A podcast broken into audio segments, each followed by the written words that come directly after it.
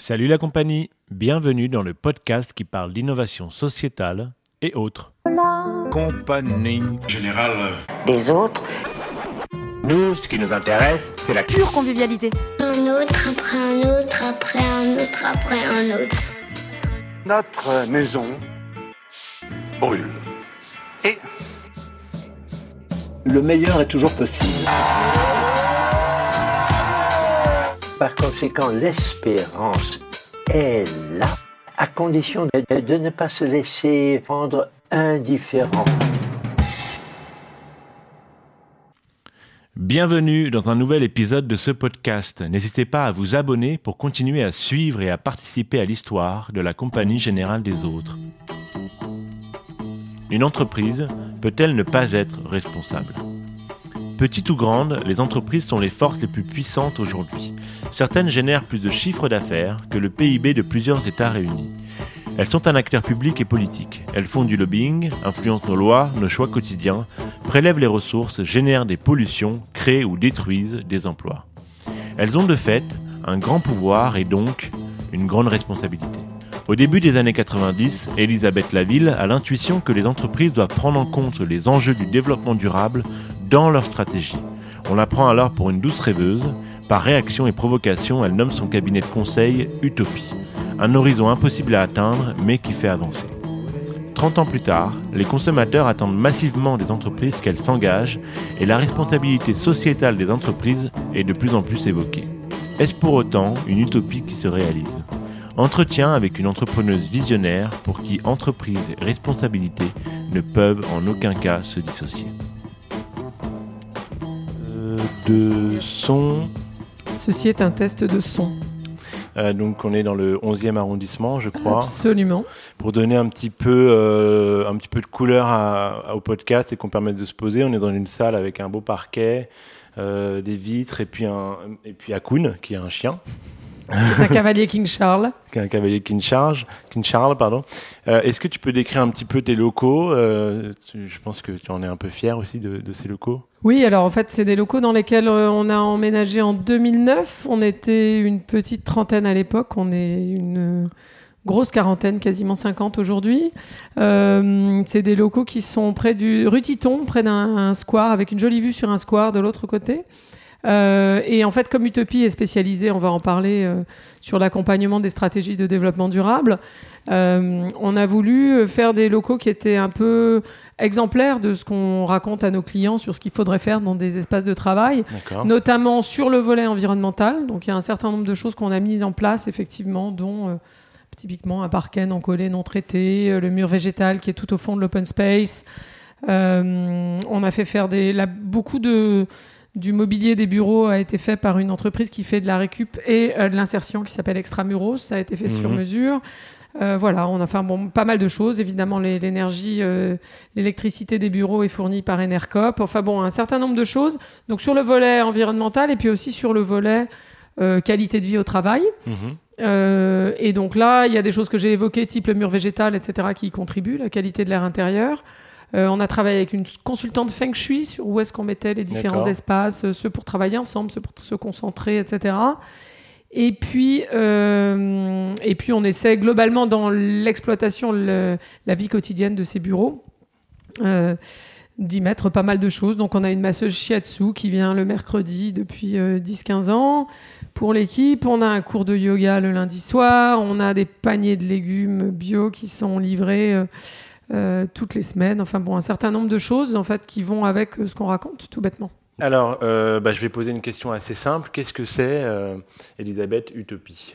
Alors, Utopie, c'est un cabinet. c'est en fait, ça a une double vocation. C'est un think tank et un cabinet de conseil que j'ai créé il y a 25 ans et qui est spécialisé sur l'accompagnement des stratégies de développement durable, ou plus exactement l'accompagnement des entreprises dans la définition, la mise en œuvre et le fait de pousser plus loin euh, l'intégration du développement durable euh, à leur stratégie business. Mmh. J'insiste parce que une des idées clés qu'on défend, c'est l'idée que le développement durable ou la RSE, responsabilité mmh. sociétale des entreprises, doit pas être euh, traité en silo à côté par un responsable RSE mmh. qui, plus ou moins l'empêcheur de tourner en rond dans l'entreprise, euh, mais vraiment intégrer au business, ça veut dire intégrer à la raison d'être euh, de l'entreprise, à sa mission, intégrer à sa politique d'innovation, intégrer de manière visible à son offre. euh, etc. Voilà, donc c'est ça qu'on fait chez Utopie depuis 25 ans, et on le fait avec euh, deux niveaux d'activité. Donc l'activité de think tank que j'évoquais, qui consiste, quand on a commencé, ces sujets étaient très nouveaux. Euh, D'ailleurs, on m'avait un peu opposé l'idée que euh, c'était très sympa, mais pas très réaliste comme projet. C'est Ouais. pour ça que j'ai choisi un peu par provoque le nom d'Utopie. D'accord. Euh, et, et- mais comme les sujets n'étaient pas connus, on a assez vite éprouvé, ou tout de suite, le besoin euh, d'écrire pas mal et de publier beaucoup de choses Mhm. pour euh, essayer, comme on dit maintenant, d'ouvrir des voies Mhm. euh, pour ce qu'on appelle maintenant les entreprises à impact positif aussi. Ouais. Donc, essayer de montrer ce que ça voulait dire concrètement, beaucoup à partir d'idées, mais aussi illustré toujours par des exemples en France, à l'international, etc., de, de pratiques d'entreprise. Et donc aujourd'hui, à peu près un cinquième du temps de l'équipe est consacré à cette activité de think tank qui consiste principalement à faire de la recherche, à faire des publications qui sont accessibles à tous euh, gratuitement sur notre site euh, et qui visent à euh, faire avancer certains sujets. Alors on a fait une note sur la responsabilité fiscale des entreprises, on a fait une note sur euh, les marques, ce qu'on appelle nous les marques positives. On a fait une note récemment puisqu'il y a un projet dans la loi Pacte Mhm. en France sur l'entreprise à mission. Donc, qu'est-ce que Mhm. c'était que cette notion de mission, de raison d'être d'une entreprise, etc., etc. Vraiment tout ce qui nous paraît euh, aller dans le bon sens.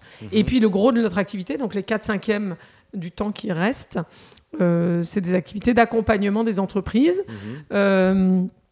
Qui historiquement concernent aussi bien d'ailleurs des TPE, des PME ou des entreprises de taille intermédiaire, des ETI, Mhm. euh, très, euh, j'allais dire, exemplaires sur ces sujets. Ouais. Donc des gens comme Nature et Découverte, avec qui on a beaucoup travaillé, des gens comme Veja, des gens comme Cogent. Euh, et puis, évidemment, aussi des grands groupes, parce que si on veut vraiment transformer le capitalisme Mhm. et avoir un impact, euh, c'est aussi ceux-là, évidemment, qu'il faut transformer, puisque c'est ceux qui ont le plus gros impact. D'accord. Euh, juste pour qu'on comprenne bien, euh, la responsabilité sociale, sociétale des entreprises, bon, c'est quelque chose déjà qui ne va pas forcément de soi, euh, malheureusement. Mais comment, tu, le, comment tu, tu pourrais le définir? Alors, de manière assez, assez concrète ou historique, Ouais. euh, j'aime bien définir la façon dont ça a évolué, parce qu'en fait, le, le terme reste, mais le contenu change. Ouais. Et même le terme, en réalité, le terme a changé, parce que quand j'ai commencé, on parlait d'entreprise citoyenne. Euh, après, on s'est mis à parler euh, de développement durable, de RSE, et maintenant, nous, par exemple, on utilise beaucoup, euh, justement parce que je, je- je ne souhaite pas enfermer le développement durable ou la RSE dans un silo, Ouais. le terme d'entreprise à impact positif, qui dit autre chose, ou d'entreprise engagée, qui dit en gros, c'est dans la stratégie business de la Ouais, boîte que ça doit être et pas à côté. D'accord. Euh, mais donc, en gros, si on regarde comment ce sujet a évolué et son contenu euh, a évolué au fil du temps, on a en gros, on va mettre 15 ans à peu près sur, sur chaque période, euh, une première ère un peu préhistorique qui va du début des années 80 au milieu des années 90. Mhm. Il faut rappeler qu'en 92, il y a le sommet de la Terre à Rio, où les- Ouais. ces pensées-là se structurent autour du développement durable, etc. Donc la première ère, c'est en gros la philanthropie. D'accord. Euh, à cette- c'est l'époque, euh, moi où j'ai créé Utopie en 93, je me souviens l'année d'avant, euh, Alain Juppé était Premier ministre et disait les entreprises doivent être citoyennes. Mhm. Et je me souviens aussi que Sophie de Menton, à l'époque, avait fait une tribune, je crois que c'était dans Les Échos, qui disait oui, on demande aux entreprises d'être citoyennes, mais la première citoyenneté d'une entreprise, c'est de gagner de l'argent et de payer ses impôts. Et ensuite que l'État fasse son boulot sur la prise en compte des enjeux sociaux, environnementaux, qui relèvent de l'intérêt général, au fond.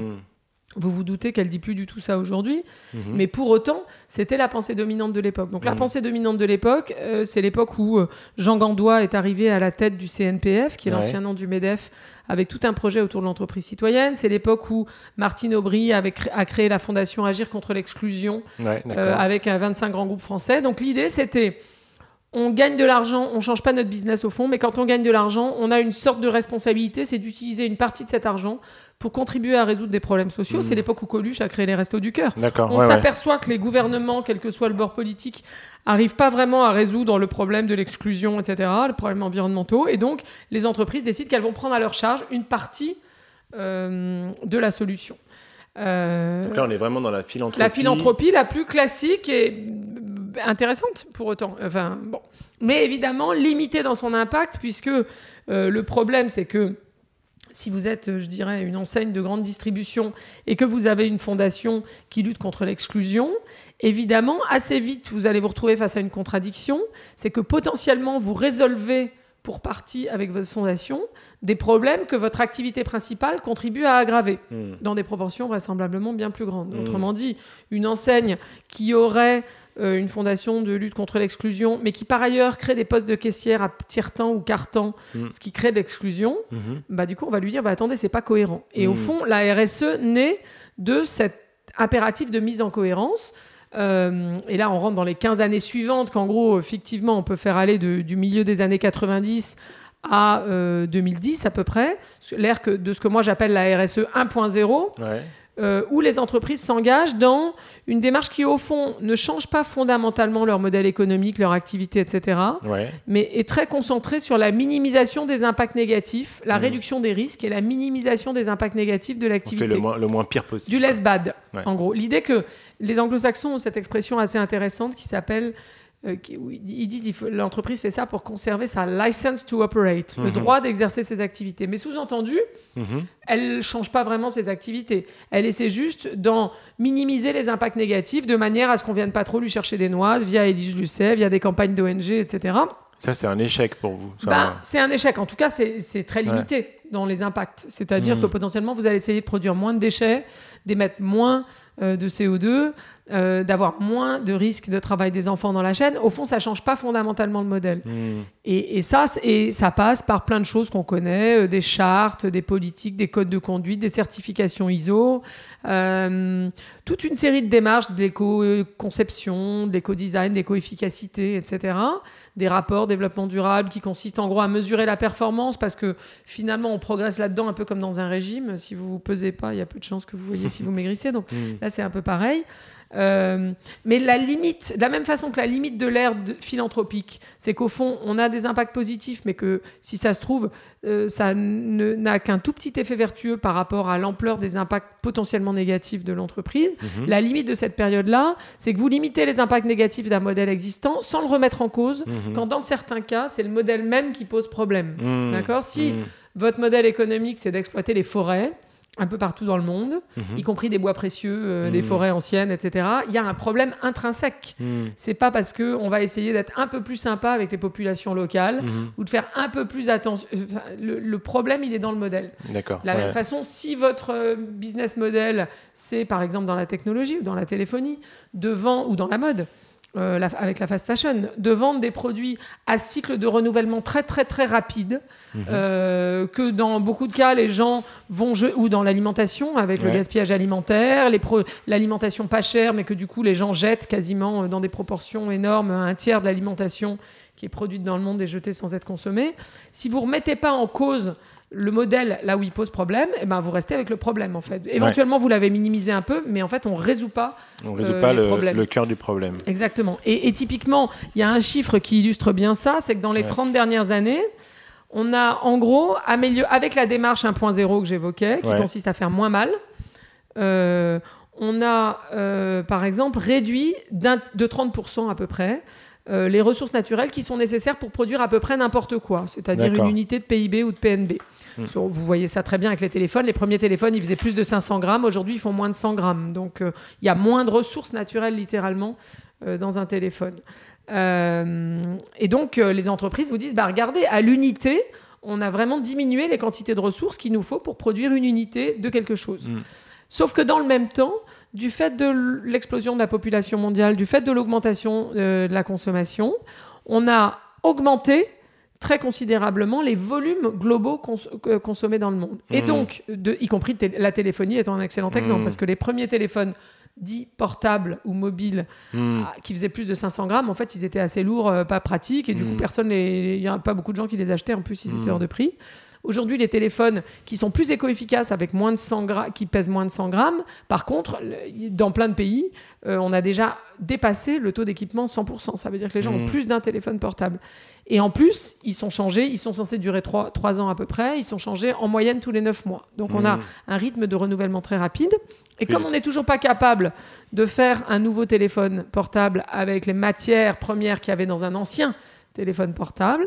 Eh bien, le résultat, c'est qu'à l'unité, on a beau avoir diminué les quantités de ressources qu'il faut pour faire un téléphone, Mhm. au total dans le monde, tout produit confondu, on a augmenté de 50% notre consommation de ressources naturelles. Mhm. Et donc là, on voit bien que le, le- la démarche d'éco-efficacité Ouais. qui a été menée, c'est-à-dire je change pas le modèle, mais j'essaie de le rendre un peu moins mauvais, un Mhm. peu moins gourmand, etc. Elle résout pas le problème, qui pas. en l'occurrence Ouais. est l'épuisement des ressources. D'accord.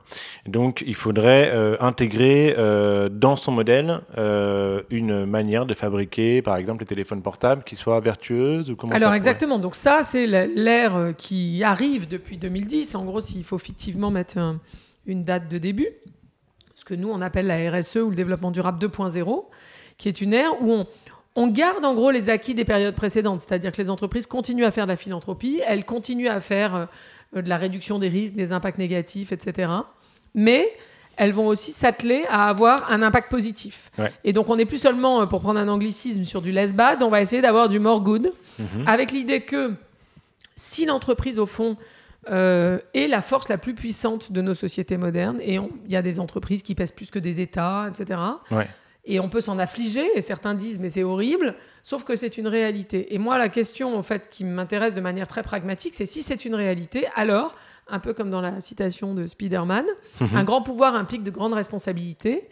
Et du fait que les entreprises ont ce pouvoir, Mhm. et du fait par ailleurs que les États, certains, les États échouent à, à prendre en compte l'intérêt général, à résoudre les problématiques collectives, changement climatique et autres, alors la société civile attend de manière croissante des entreprises qu'elles contribuent à résoudre ces problèmes, d'autant plus que dans une partie des cas, elles sont co-génératrices de ces problèmes. Mhm. Mhm. D'accord? Donc on va leur demander à minima de réparer entre guillemets les Mhm. dégâts qu'elles causent et même plus de résoudre sur, sur d'autres sujets euh, des problèmes qui se posent et qu'elles qu'elles ont le pouvoir de résoudre. Elles ont le pouvoir parce qu'elles ont la créativité humaine, les ressources financières évidemment, l'impact. Je peux en penser aux grandes marques mondiales, des gens comme Nike, etc.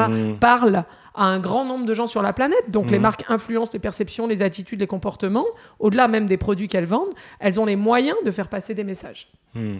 Et en- c'est les entreprises aujourd'hui qui, qui, qui possèdent le monde. Donc si les entreprises ne sont pas vertueuses, euh, le monde ne le sera pas. Oui, exactement. C'est c'est vraiment ce truc de cette, cette, euh, moto, ce moto de Spider-Man. Un grand pouvoir implique de grandes responsabilités. Et donc c'est ça, au fond, que l'entreprise soit d'accord ou pas, c'est même plus le sujet. Mhm. Elle est un acteur public, voire un acteur politique. Et la question, c'est comment elle l'assume, au fond. Hmm. Parce qu'elles le sont de fait. Je veux dire que elles font du lobbying, elles influencent les lois, elles influencent les villes, elles influencent la façon dont les villes sont conçues, elles influencent nos modes de vie à l'évidence, elles influencent nos perceptions. Et donc la question, et évidemment, elles ont un impact sur les ressources naturelles, elles ont un impact sur euh, la pauvreté dans le monde, la lutte. Et donc il y a un certain nombre d'objectifs qui sont définis par les Nations Unies, les 17 objectifs de développement durable qui sont des objectifs planétaires, lutter contre la pauvreté, promouvoir l'égalité homme-femme, etc euh, minimiser les ressources, euh, augmenter la résilience climatique et que sais-je.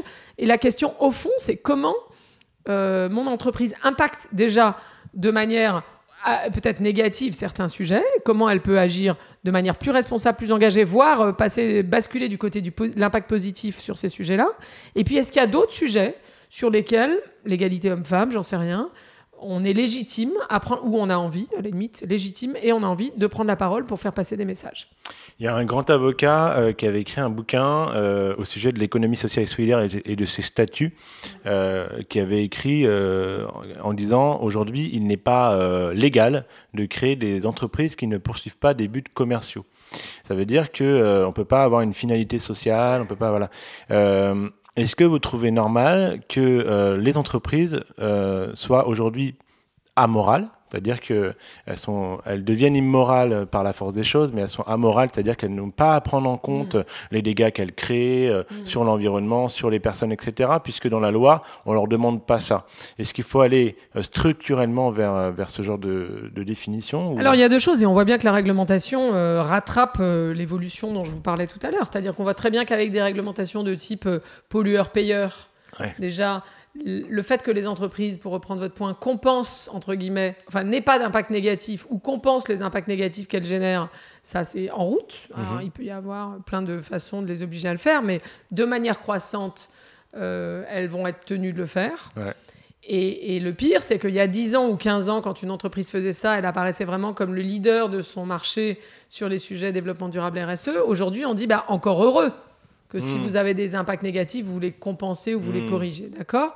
Et donc, on voit bien que les lois, un peu partout, mais typiquement en France, tout le débat autour de la loi Pacte, avec cet article 61 sur l'entreprise à mission, Mhm. crée un- une possibilité juridique, une possibilité légale pour l'entreprise de dire je suis à but lucratif et au service de l'intérêt général. Mhm. Et donc, cette idée qu'il faut choisir Mhm. et que, en gros, soit vous êtes une, associa- une, une association loi 1901 à but- sans but lucratif, soit vous êtes à but lucratif et du coup, la prise en compte de l'intérêt général, elle n'existe plus. Mhm. Il n'y a plus aucune utilité publique. Ce- ce- cette dichotomie-là, cette vision très binaire, assez occidentale en fait, de c'est soit l'un ou l'un ou l'autre, Mhm. euh, elle est en train d'être bousculée et sérieusement, et c'est pas que en France, avec une, une approche qui est plus globale et moins tranchée, qui est qu'on peut faire du et et, on peut gagner de l'argent et servir l'intérêt Mhm. général, et même probablement à terme, une entreprise gagnera moins d'argent.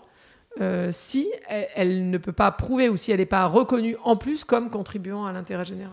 Donc on va vers euh, réparons les dégâts à euh, prévoyons et soyons ne soyons pas régénérateurs de, dégâts quoi. Mais alors je trouve ça intéressant. Il y a des chiffres dans vos études, par exemple.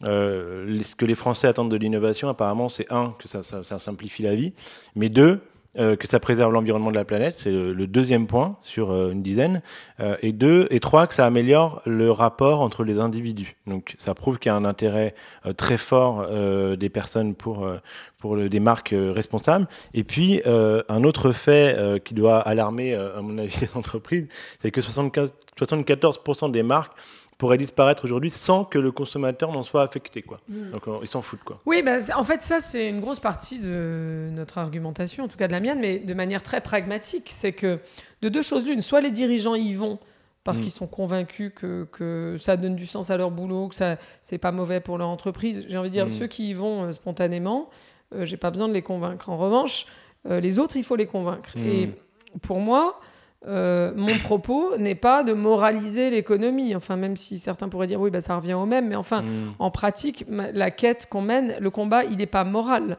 Euh, je vois pas d'où je parlerais pour. euh, Enfin, j'ai pas de Mhm. légitimité pour moraliser. euh, je suis pas André Comte-Sponville et après André Comte-Sponville, il travaille moins avec les entreprises. Donc du coup, il faut euh, très concrètement trouver les arguments. Et les arguments aujourd'hui, on les a, c'est-à-dire qu'on voit bien que les consommateurs, d'abord. Les millennials notamment, Mhm. mais les salariés en général, demandent aux en- attendent, ont une quête de sens euh, au travail, Mhm. une quête aussi de qualité de vie au travail, mais aussi une quête de sens. Et la quête de sens, elle est donnée par c'est quoi l'utilité sociale de mon boulot Mm. D'accord? Donc, si vous voulez attirer les talents, les garder, évidemment, il faut les payer, mais pas que. Euh, et, et de manière croissante, pas que. Donc ça, c'est un premier sujet. Et puis, euh, un autre sujet, c'est que effectivement, les consommateurs, aujourd'hui, je regardais une étude ce matin qu'Accenture a publiée en janvier 2019, qui, dans 35 pays, qui dit, en gros, 62% des consommateurs, euh, quand on leur demande qu'est-ce qui fait que vous choisissez telle ou telle marque au-delà de la qualité du prix euh, des produits, euh, disent eh bien, je, choisis les marques qui s'engagent sur des sujets sociétaux au-delà des produits et services qu'elles vendent. Mhm. D'accord? Et donc, si vous vous engagez, vous exposez sur des, vous prenez position sur des sujets sociétaux, vous risquez peut-être de perdre une partie des consommateurs qui ne sont pas d'accord avec vous, Mhm. mais vous risquez aussi d'en gagner parce que global et je pense que vous en gagnez plus que ce que vous perdez. Mhm. Parce que globalement, euh, les consommateurs, notamment les plus jeunes, attendent ça aujourd'hui. Vous regardez l'exemple récent même de Nike, euh, qui, euh, pour les 30 ans du Just Do It, euh, prend comme figure emblématique Colin Kaepernick, qui est ce quarterback euh, de football américain noir qui a décidé de s'agenouiller euh, au moment de l'hymne Mhm. américain pour protester contre Trump, qui du coup est banni de tous les clubs. Ouais. Et ils mettent ce type en emblème de la campagne. Alors vous avez une partie des électeurs de Trump qui du coup se mettent sur les réseaux sociaux des scènes où ils brûlent leurs chaussures Nike, leurs vêtements Nike, etc. Donc ça déplaît à une partie.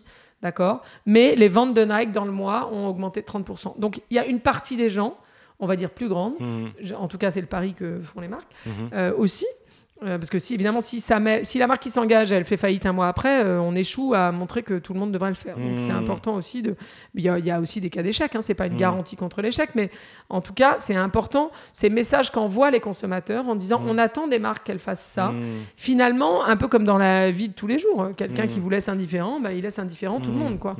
Euh, Donc ça, ça, ça montre, ça montre qu'il y a un intérêt des, des, des citoyens. des consommateurs Et il y a aussi un intérêt des actionnaires Ouais. un des signes. Alors, il y a un intérêt des pouvoirs publics, j'en ai parlé tout à l'heure avec la loi Pacte, euh, et il y a un intérêt euh, des actionnaires. Le premier fonds d'investissement au monde, BlackRock, Mhm. euh, a cette année, pour la deuxième année consécutive, publié une lettre de son PDG Larry Fink, Mhm. qui est une lettre en fait de vœux en début d'année à l'attention des entreprises dans lesquelles ils ont des participations. Mhm. L'an dernier, sa lettre s'appelait euh, Sense of Purpose, donc euh, justement autour de la raison d'être de la mission, et disait aux, aux boîtes, en fait, à terme, BlackRock n'investira plus que dans des entreprises qui s'efforcent d'avoir une contribution positive à la société, au-delà de leur activité euh, de vente de produits et services. Donc bien sur cette histoire de le less bad, ça suffit plus, il va falloir une contribution positive.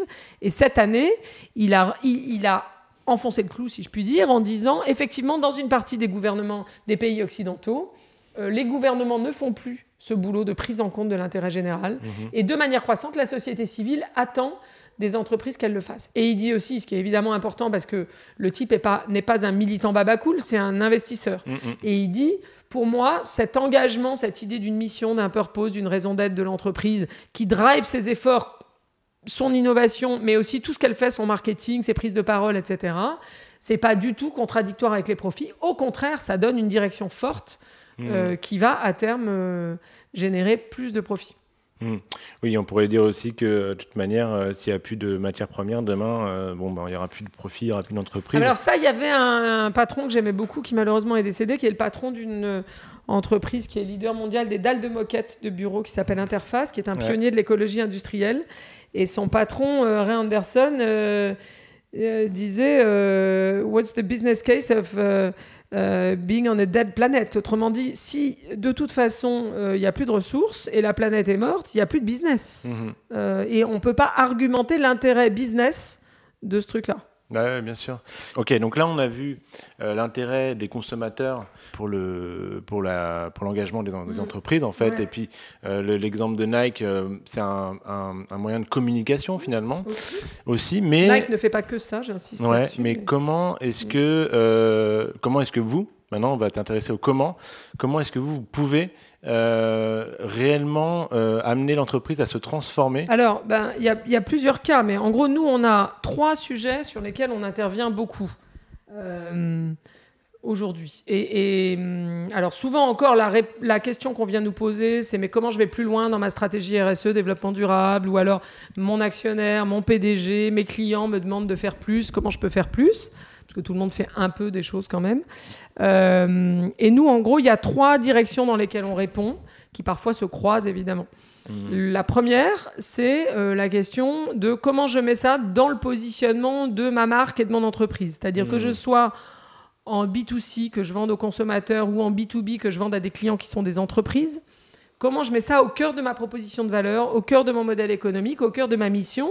Mhm. Et après, deuxième sujet, au cœur de mon offre. Donc le sujet de l'innovation. Comment Mhm. ce sujet du, dé- du développement durable ou ces sujets du développement durable euh, peuvent non seulement être mis au cœur de euh, euh, la raison d'être de, la marque, qui est aussi d'ailleurs la marque employeur, etc., comme je le Mhm. disais tout à l'heure, mais comment ça peut aussi driver l'innovation, donc les nouveaux produits et services, euh, avec l'idée à terme, non pas juste de faire une gamme verte pour les bobos, mais combien de temps je me donne pour transformer 100% de mon offre. Mhm. D'accord? Sachant que si vous affirmez quelque chose d'hyper engagé euh, dans la raison d'être, la mission de la marque ou de l'entreprise, et qu'ensuite, quand vous regardez les produits, vous voyez juste la même chose que chez tout le monde, ça marche pas. Mhm.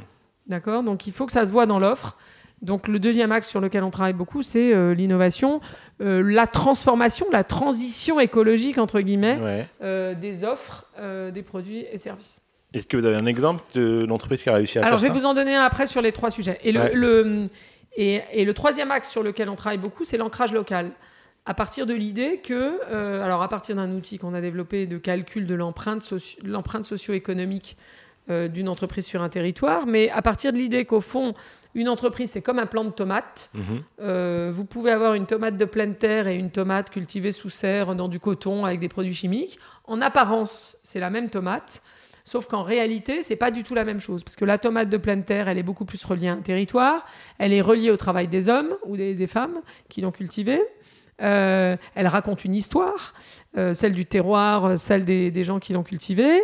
Elle a euh, des qualités nutritionnelles et gustatives supérieures à l'autre. Mhm. Et elle a une résilience supérieure à l'autre. C'est-à-dire Mm. que la tomate de serre, au bout de euh, deux jours, elle est flétrie. La tomate de pleine terre, au bout d'une semaine, vous pouvez encore la manger. Mhm. Et ben les entreprises, c'est pareil. C'est-à-dire que, en gros, en apparence, deux en- une entreprise qui est très ancrée sur les territoires où elle opère, euh, c'est la même qu'une entreprise qui ne le serait pas. Mais en réalité, la, rési- la première est beaucoup plus résiliente et intrinsèquement forte Mhm. et intrinsèquement d'ailleurs intéressante Mhm. euh, et riche. euh, beaucoup plus que la, que, que la deuxième. Et donc, euh, ce sujet de l'ancrage local, c'est un sujet qu'on travaille beaucoup. Alors, je vais vous donner un exemple de comment on peut travailler là-dessus. Et en, en mêlant peut-être un exemple récent euh, qui mêle les trois euh, Mhm. dimensions en même temps. Euh, on travaille depuis un an et demi avec une euh, banque qui est euh, euh, la première banque de l'île Maurice, Mm. euh, Mauritius Commercial Bank, MCB. La demande initiale, c'était euh, on voudrait une stratégie RSE un peu ambitieuse parce qu'en Mm. gros, on a fait de la philanthropie jusqu'à présent. Mhm. Et en plus, à Maurice, euh, la loi oblige les boîtes à faire de la philanthropie, puisque euh, y a une loi qui malheureusement s'appelle RSE euh, CSR, qui les oblige à euh, consacrer une partie de leurs revenus à euh, de la philanthropie. Donc tout le monde a l'impression de faire de la RSE parce qu'il y a cette loi. D'accord. La bonne nouvelle, c'est que tout le monde en fait. La mauvaise nouvelle, c'est que du coup, ils ont- y- on peut avoir l'impression que ça suffit, puisqu'il y a déjà cette loi qui est presque une taxe. D'accord. Euh, quand ils sont venus nous voir, nous, on a répondu avec cette approche qu'on a développée autour de la marque positive en disant, écoutez, faire une RSE qui soit complètement séparée de l'activité business de la banque, du positionnement de la banque, de vos produits et services, à une ère où on voit, on commence à voir des banques engagées dans le monde, mais même des moins engagées, qui disent bah, Moi, j'investis plus dans le charbon, moi, j'investis plus dans tel pays, moi, Mhm. j'investis prioritairement sur les énergies renouvelables, etc. Mhm. Euh, ça va pas suffire de faire un truc en silo, ça Mhm. marchera pas. Mhm. Et donc, on a dit, on, on- on veut bien travailler là-dessus avec vous, avec plaisir, mais on veut travailler sur quelque chose qui soit intégré au business, au positionnement de la banque, etc. Le résultat, c'est qu'un an et demi après, à peu près, euh, le positionnement de la banque, son film corporate, ce qu'elle raconte sur elle-même a Ouais, changé, qu'aujourd'hui, l'engagement euh, que prend la banque, c'est euh, signé, alors pardon parce que c'est en anglais, Mhm. euh, c'est Success Beyond Numbers, c'est-à-dire l'idée que au fond, ce à quoi cette banque veut contribuer, c'est à enrichir sa terre natale qui est l'île Maurice, Ouais. euh, mais à l'enrichir même au-delà de la finance, c'est-à-dire en disant au fond un peu comme euh, le bouton vise le bonheur national brut, en gros en disant il y a une prospérité au-delà de la croissance, une prospérité au-delà des chiffres, une- un succès de la nation au-delà juste des chiffres. Si vous Mhm. regardez que le PIB, que la criminalité augmente, la pollution augmente, le PIB augmente parce qu'il faut nettoyer, il faut construire des prisons, etc. Mhm. Donc la prospérité d'un pays, c'est un peu plus compliqué euh, et complexe et riche que juste le PIB, le PNB, que juste la- les aspects financiers. Et donc on se dit au fond, si la mission d'une banque c'est d'enrichir ses clients, d'enrichir son territoire et non pas de lui pomper de l'argent comme on Mhm. pense souvent, alors ça doit se voir. Donc un, il y a une prise de position de la banque dans un, manif- un film manifeste qui du coup a changé le positionnement, qui est si- signé Success Beyond Numbers et qui dit, en gros, euh, il y a plus dans le succès d'une nation que juste les chiffres. Il y a euh, la qualité de vie, la qualité de l'environnement, euh, le fait d'être dans une société inclusive, etc. etc. Mhm. Et c'est à ça qu'on veut contribuer euh, avec une éducation pour tous, enfin bon, toute une série. Et évidemment des entrepreneurs florissants, etc. Mais c'est à ça qu'on veut contribuer.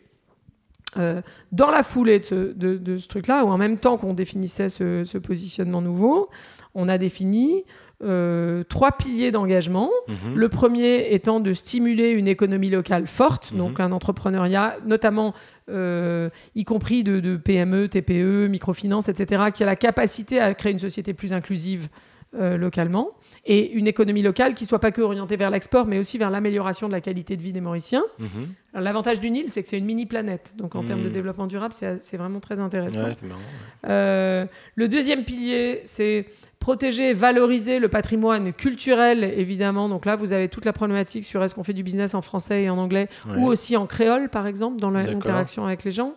Euh, euh, donc protéger le patrimoine euh, culturel et environnemental.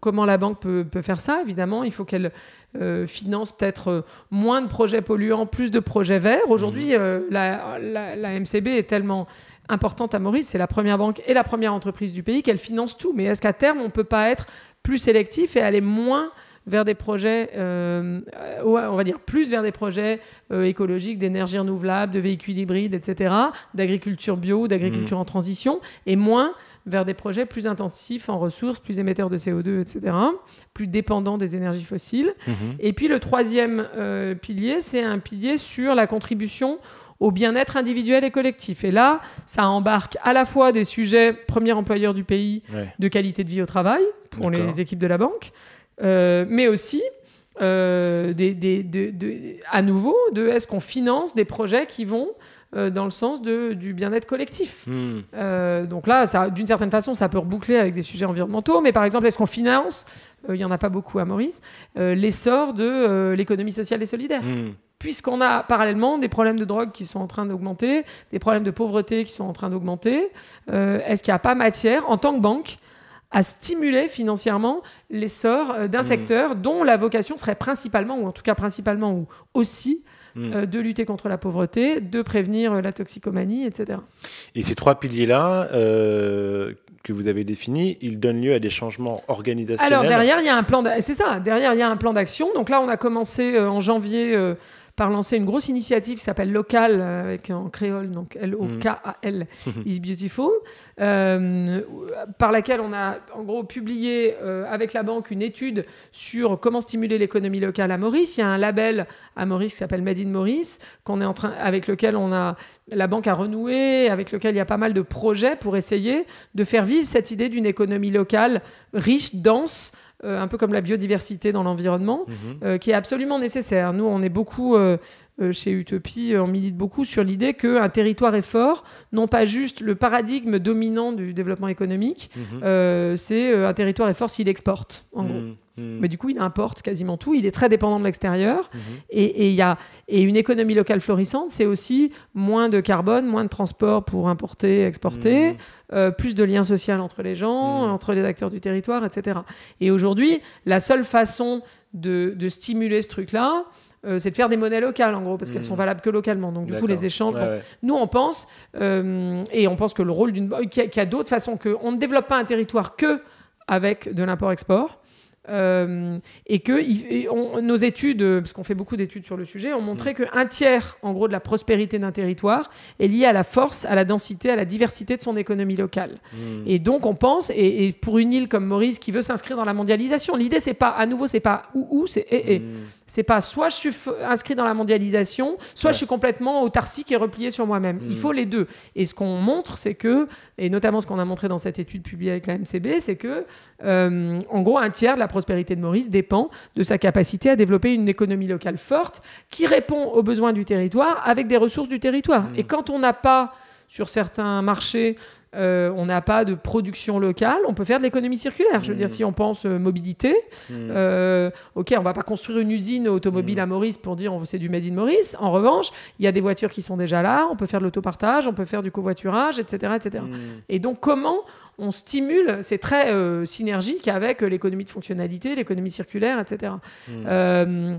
Donc comment on stimule cette économie locale? Donc ça c'est le, le- le- cette initiative.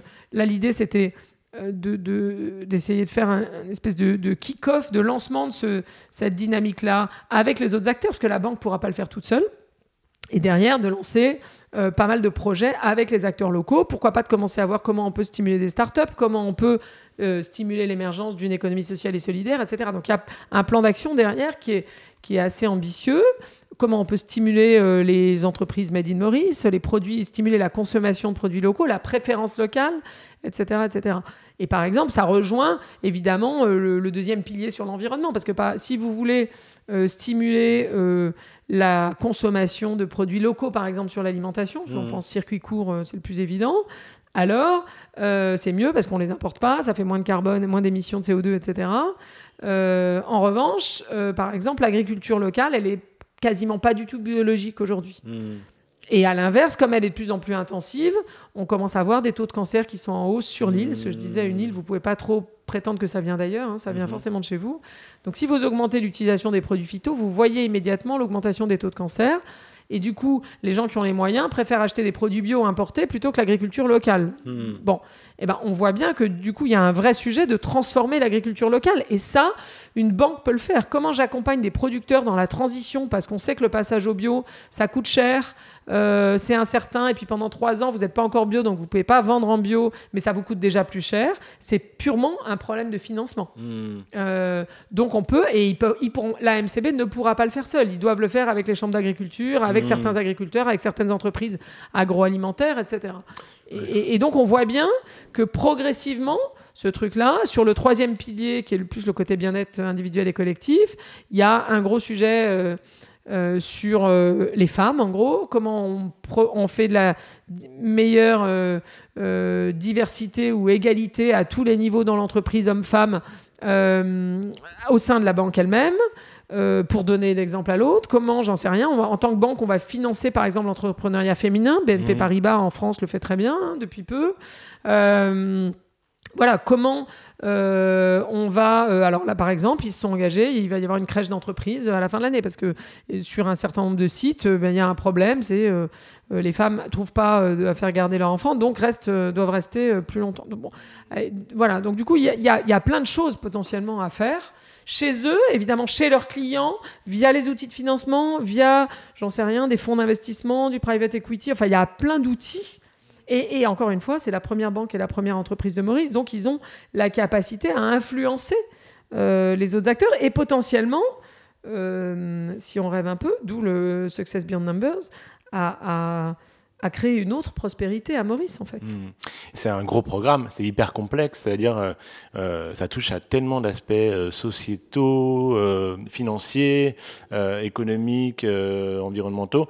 Moi, je suis un acteur, je me dis waouh, pourquoi je ferais tout ça? Qu'est-ce que vous leur, vous leur dites pour leur faire comprendre? Alors, est-ce qu'il y a euh, ces enjeux de valeur partagée, la shared value, euh, Mm.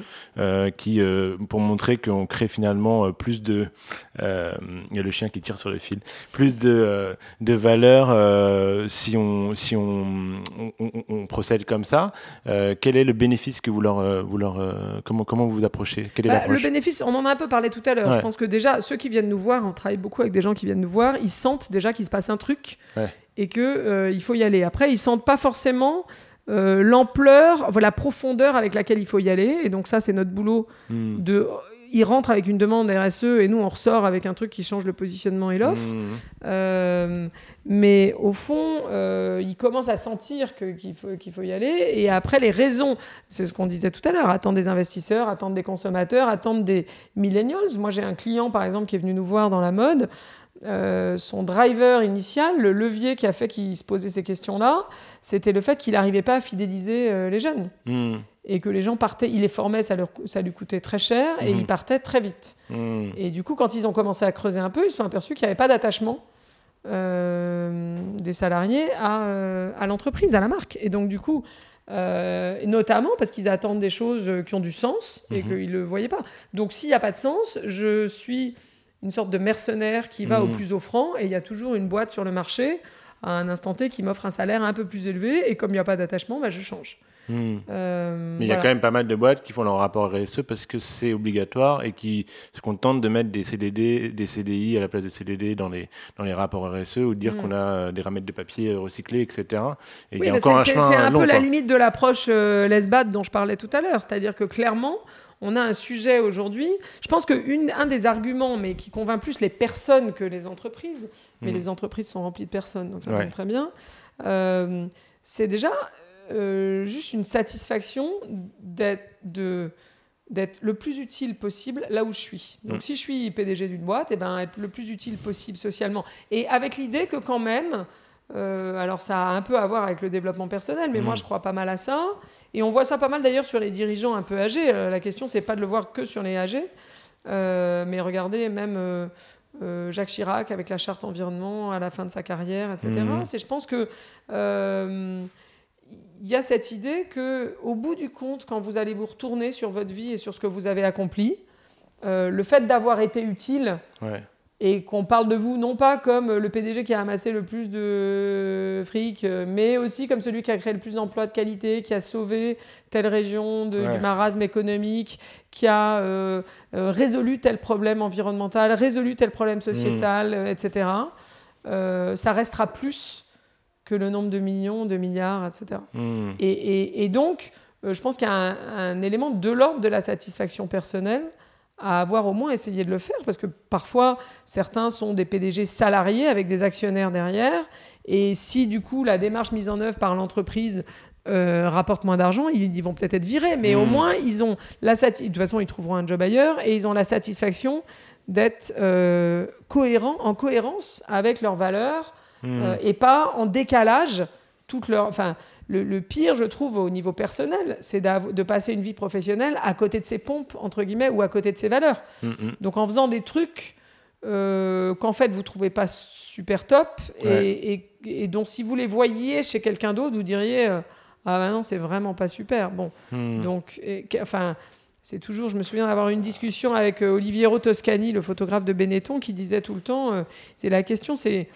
qu'est-ce que tu racontes à tes enfants quand ils te demandent qu'est-ce que tu fais comme travail Hmm. et à quoi ça sert et pourquoi tu fais ça. Et, et donc, bon bah, in fine, il y a un truc de l'ordre de à la fois ce qu'on raconte aux enfants et ce qui va rester Hmm. euh, de chacun d'entre nous, euh, peut-être après euh, notre mort, sur cette personne-là, elle a fait ça. Hmm. Et je pense que les millions ou les milliards, ça, c'est jamais ce qui va rester. Et, euh, notre empreinte sociale, euh, environnementale, puisqu'une empreinte euh, carbone ou une empreinte négative sur la, sur la...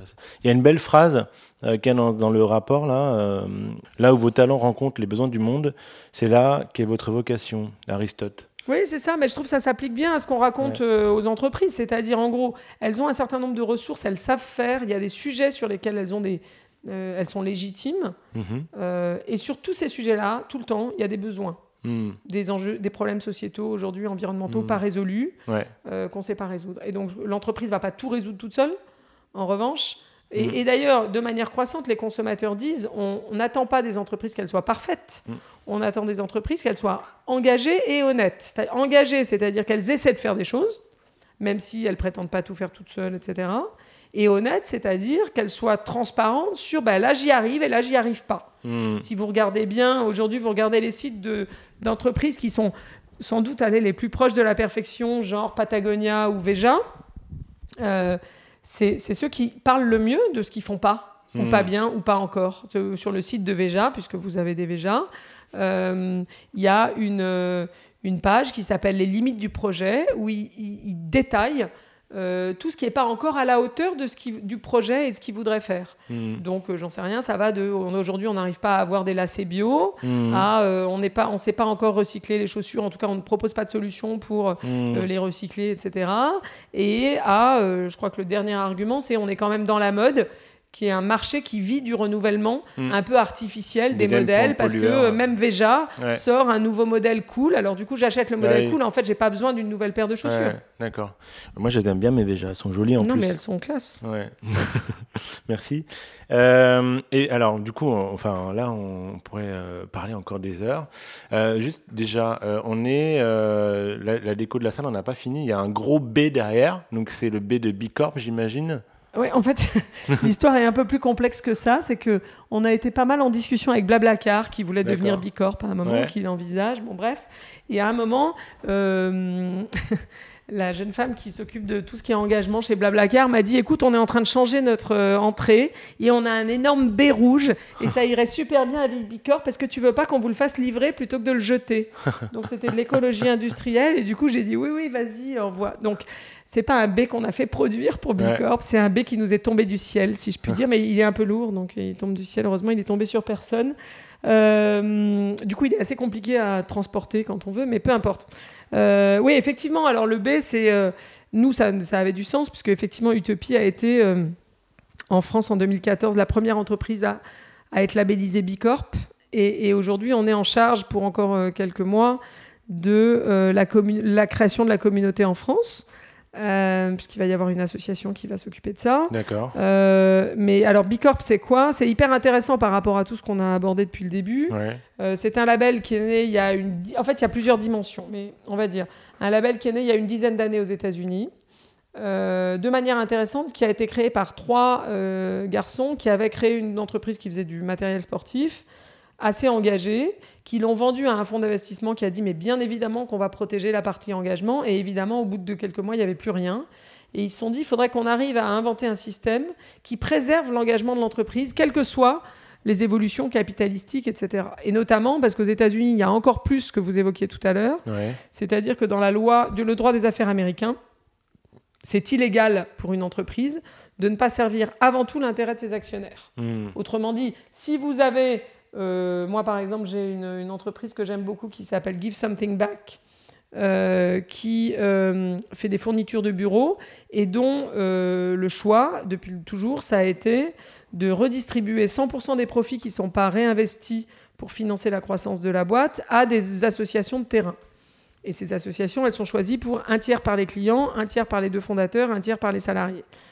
Bon, ce truc-là, eux, ils sont propriétaires de l'entreprise. Si demain, Mhm. ils ne le sont plus, et qu'il y a un fonds d'investissement, parce que ça a grossi beaucoup, c'est assez gros comme entreprise, euh, au terme des droits des affaires américains, un actionnaire pourrait révoquer un PDG en lui disant Attendez, vous donnez cet argent à des associations, donc vous ne servez pas mon intérêt qui est la maximisation du profit. Hmm. Donc ils voulaient créer un système comme ça. Alors ils ont créé ce système B Corp qui avance sur plusieurs jambes. La première jambe, donc B, c'est Benefit Corporation. Donc l'idée, avec deux slogans qui illustrent bien pourquoi B Corp existe. Le premier, c'est Using business as a force for good, Mhm. utiliser l'entreprise comme une force de changement positif. Donc ça, c'est bien ce que j'évoquais tout à l'heure. Mhm. Et le deuxième, c'est for profit, for purpose. Donc Mhm. l'idée qu'on peut être à la fois euh, à but lucratif et au service de l'intérêt général. Ça repose sur quoi? Ça repose sur un questionnaire en 200 questions euh, qui vous donne une note sur 200 points. Euh, si vous avez plus de 80 points, vous pouvez demander à être labellisé Bicorp. Mhm. Le questionnaire, il porte sur l'ensemble des aspects de, des pratiques de l'entreprise, avec un focus plus important que dans d'autres démarches qui existent, de, norma- de normes ou équivalents, sur euh, les deux dimensions que j'ai évoquées tout à l'heure qui sont absolument centrales, c'est-à-dire l'intégration des questions sociétales, environnementales dans la raison d'être de l'entreprise, Mhm. de manière explicite. Mhm. Et deuxièmement, la traduction de ça dans l'offre. C'est-à dire, Mhm. si vous le dites, vous gagnez des points. Bah, si vous le faites pas, euh, vous perdez des points. Donc, euh, si vous le dites et que vous le faites, euh, évidemment, si vous faites ni l'un ni l'autre, vous passez pas. Mais une boîte qui est bonne en RSE euh, arrive en général autour de 50. D'accord. Donc, si vous 80, c'est quand même déjà assez engagé. Et c'est Mhm. ça l'ambition de Bicorp. Donc il y a une dimension de labellisation et ensuite une dimension de communauté d'entreprises engagées. Euh, voilà. Donc là-dedans, historiquement, vous avez des gens comme Patagonia, les gens, certains que j'ai évoqués, Veja, Cogent en France, Nature et Découverte, La Ruche qui dit oui, Ulule, enfin des gens assez Björk, Benter et compagnie, euh, des gens assez variés, mais tous engagés sur euh, différents sujets. Et, et, hum, et c'est ça qui est euh, qui est important évidemment. Et l'autre point que j'ai pas évoqué, mais qui est hyper clé, en tout cas qui a été clé pour moi dans l'engagement autour de Bicorp, euh, c'est que souvent les labels c'est un marché euh, comme un autre. Mhm. Euh, vous avez des trucs plus ou moins des pratiques plus ou moins euh, éthiques. Mhm. Euh, là, dans le cas qu'on évoque, le questionnaire d'évaluation Bicorp, il est gratuit, accessible et en ligne à n'importe qui. Ça veut dire que Mhm. n'importe quelle entreprise qui Qui le veut- souhaite, qui nous écoute, qui vous écoute demain matin, Ouais. même une TPE, une PME, un- une grande entreprise, peut décider qu'elle va, euh, et une entreprise de l'ESS, il faut juste être une entreprise à Ouais. but lucratif. C'est-à-dire si vous êtes association, ça marche pas. Encore que maintenant, si vous êtes association, vous pouvez quand même faire le questionnaire pour voir comment vous vous situez. Mhm. Juste, vous ne pourrez pas être labellisé. Il ne labellise D'accord. que des entreprises. Mais donc, le truc est gratuit, accessible et en ligne. Ça veut dire n'importe qui demain peut se Mhm. connecter, il rentre ses coordonnées et il fait le questionnaire en plusieurs fois, le temps qu'il lui faut Mhm. et il a sa note sur 200 points. Euh, avec des- les différents, sa note dans les différents domaines, donc l'aspect gouvernance, l'aspect environnement, l'aspect RH, etc. Il voit où est-ce qu'il gagne des points, où est-ce qu'il en perd, et il peut se comparer à euh, des structures comparables, parce qu'aujourd'hui Bicorp est né aux États-Unis mais est présent dans 60 pays, donc il peut se comparer à toutes les structures comparables dans le monde sur le même marché, même taille, etc., qui ont déjà fait le questionnaire. Mhm. Donc c'est hyper riche, c'est une sorte Mm. de, de comparaison d'auto-évaluation gratuite. Ouais, et si vous n'arrivez pas à 80 points, vous pouvez décider que vous utilisez les résultats pour euh, piloter votre progression. Si vous êtes à 80 points ou au-dessus, à- même à 110, vous pouvez dire bah, euh, c'est bien, j'utilise quand même pour piloter ma progression. Et vous pouvez aussi demander à être labellisé Bicorp. Et si vous demandez à être labellisé, à ce moment-là, il y a euh, un petit, euh, petite contribution financière selon la taille à payer chaque année pour le label, l'audit, etc., etc. Dernière- question, j'aime bien poser pour, euh, pour tous ceux qui, qui pourraient euh, créer des initiatives, etc. Quels ont été pour vous euh, les plus grands euh, échecs et les plus grands succès euh, d'Utopie euh, dans, dans, dans, dans- dans sa vie? Euh,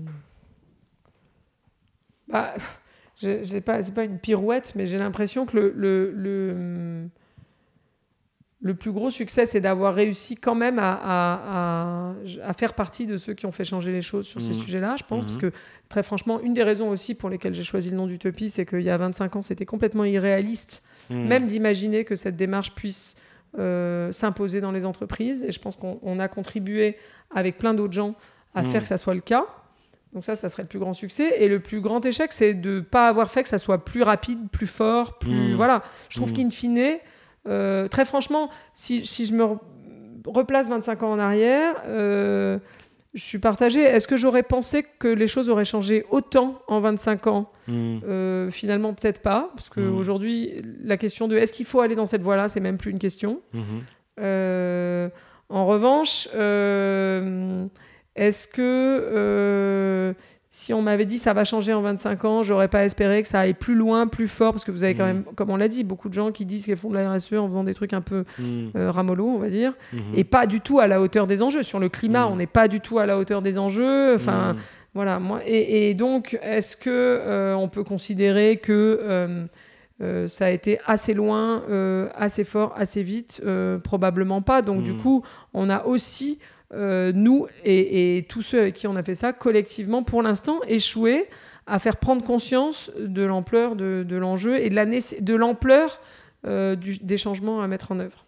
La machine est trop forte. Ouais. Mais du coup, c'est pour ça que je dis c'est un peu une pirouette parce que je dis toujours que sur le développement durable, le verre il est à moitié plein ou à moitié Mhm. vide. Euh, c'est c'est Churchill qui disait euh, un optimiste est quelqu'un qui voit l'opportunité dans chaque difficulté et un pessimiste voit la difficulté dans chaque opportunité. Donc Hmm. il regarde la même chose, vous voyez. Donc Hmm. euh, on peut dire bah c'est génial d'avoir en fait déjà d'être arrivé là en 25 ans Mhm. et probablement euh, l'échec ou la frustration c'est de n'être arrivé que là. Hmm. Euh, en quelques mots, votre, votre parcours, qu'est-ce qui a fait que vous êtes, vous en êtes arrivé là? Alors, c'est une bonne question. Euh, moi, en fait, j'ai. Euh, curieusement, je ne suis pas du tout d'une famille euh, militante, engagée politiquement, etc. Et euh, je me suis retrouvée là-dedans. En fait, donc moi, j'ai fait HEC à, à une époque où on n'en parlait pas du tout de ces sujets-là. Bon, on n'en parlait nulle part. donc, Mhm. euh, Ouais, pas compliqué. voilà.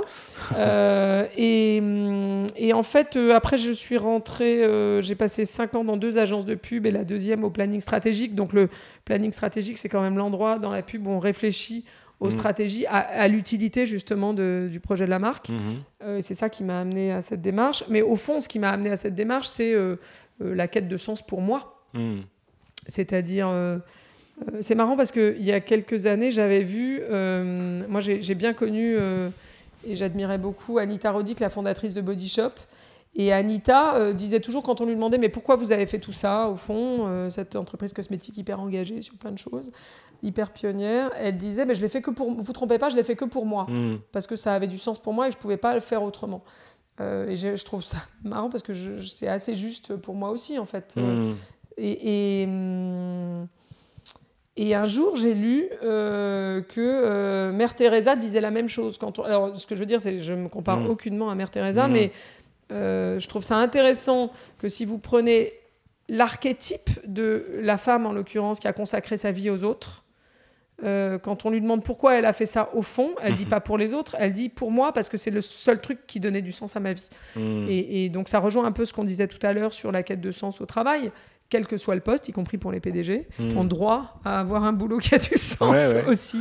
Euh, mais donc en tout cas, moi, c'est clairement ça qui m'a qui m'a amené sur cette voie-là. C'est la quête de sens de mon propre parcours professionnel. Ça, commence par moi, quoi. bah, ça commence par moi, ouais. Mm. À, à la limite, euh, même nous dans les recrutements ici, je me méfie toujours un peu des gens qui disent je veux changer le monde ou je fais ça pour les autres, etc. Ouais, ouais, ouais.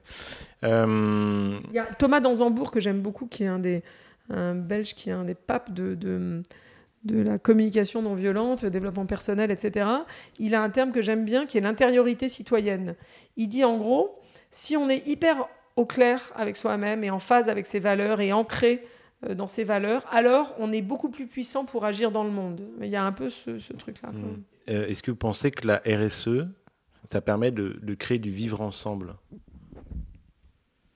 Bah oui, il y a plein de... ça contribue à créer du vivre ensemble. Au fond, ce truc du développement durable, planétairement, c'est ça la question. C'est comment on vit ensemble. Et j'allais dire comment on vit ensemble dans le temps présent, euh, les plus riches, les plus pauvres, euh, ceux qui ont la chance de naître à Paris et ceux qui ont la malchance de naître euh, Mm. ailleurs dans le monde, dans des endroits où c'est beaucoup plus... ou dans des Hmm. positions sociales qui sont beaucoup plus challenging. Mhm. Euh, mais il y a aussi, et dans un contexte où, de manière croissante, les entreprises font le lien entre les uns et les autres, puisqu'elles font bosser les, les uns pour vendre des baskets aux autres, quasiment. hein. Mhm. Euh, euh, mais il y a aussi un vivre ensemble, j'allais dire, à travers le temps. C'est comment moi, maintenant, je vis en ayant les générations futures en tête, c'est-à-dire faire en sorte que, euh, de la même façon que la problématique se pose avec mon voisin, que j'accapare pas toutes les richesses en le privant de l'accès à un certain nombre de choses, euh, voilà, bah, il y a la même chose avec les générations futures. Donc c'est un vivre ensemble avec les futures générations qu'on connaît pas, Mhm. mais qui euh, Ah inévitablement euh, regarderont ce qu'on a fait et la façon dont on s'est comporté aussi. euh. Vivre ensemble avec les générations futures qu'on ne connaît pas. C'est Bah ouais. Ouais. Je sais pas comment on fait. non, mais c'est cette question-là qui se pose en fait. Merci beaucoup, Elisabeth. Merci à vous. Merci d'avoir écouté cet épisode de la Compagnie Générale des Autres. N'hésitez pas à le partager et à le noter. À bientôt.